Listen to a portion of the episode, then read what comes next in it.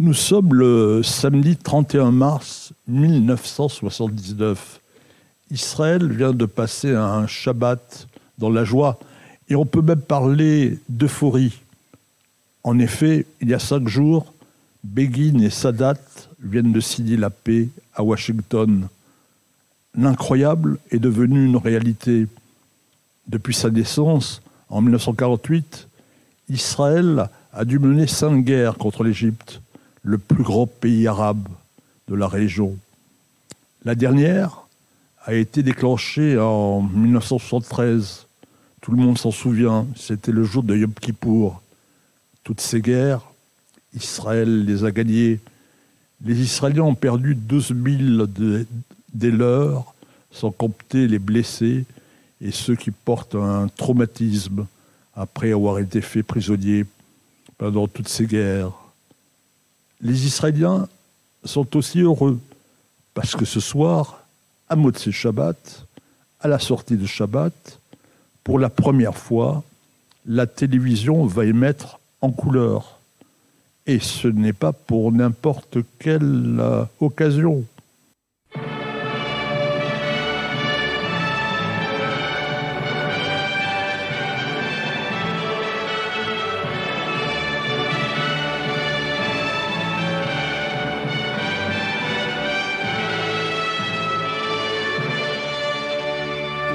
Avez reconnu cette musique, c'est 21h30 et va commencer en direct la retransmission du concours Eurovision de la chanson.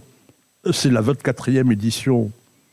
Et euh, d'où est transmise cette émission à travers le monde? De Jérusalem, du Binyané Ouma, du Palais de la Nation, qui euh, se trouve à l'entrée de la ville, en face de la gare d'autobus. Car comme le veut le règlement, c'est le pays vainqueur l'année précédente qui organise l'année qui suit cette compétition internationale. Le 22 avril 1978, le concours a eu lieu au Palais des Congrès à Paris et c'était Léon Citron et Denise Fabre qui ce spectacle.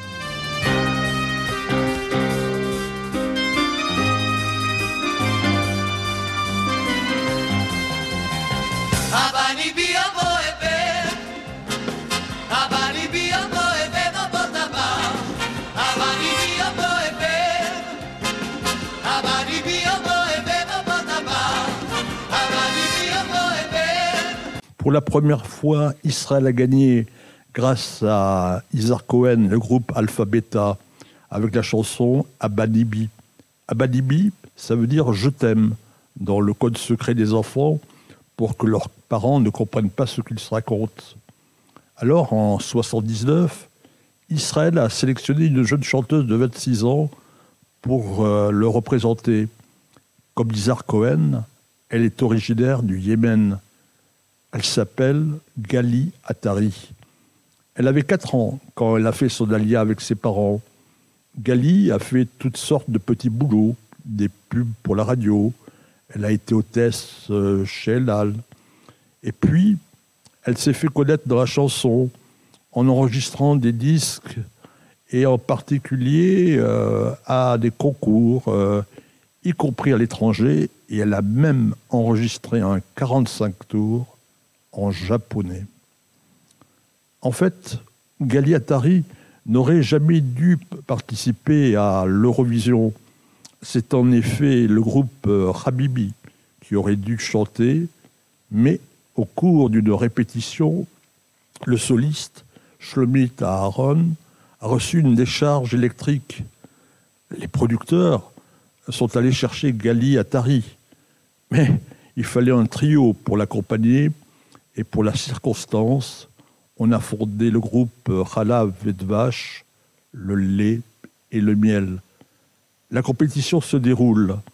Les 19 candidats interprètent euh, leurs chansons. Arrive euh, le moment crispant des votes, des jurys. Trois pays sont au coude à coude.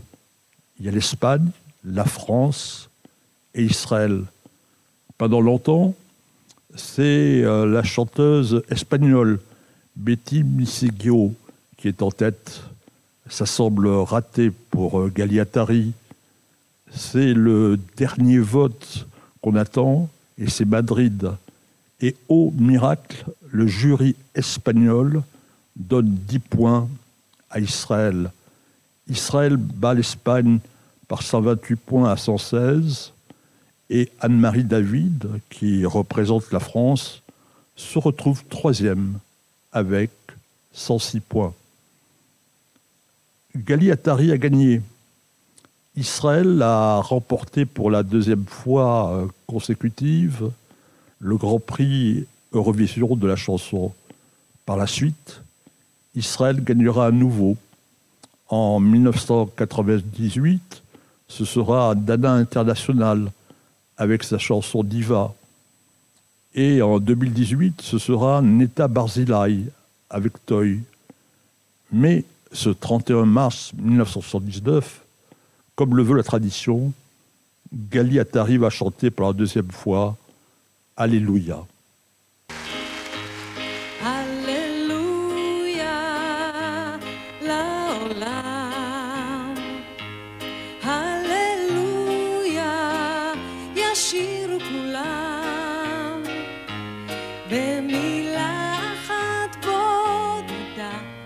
live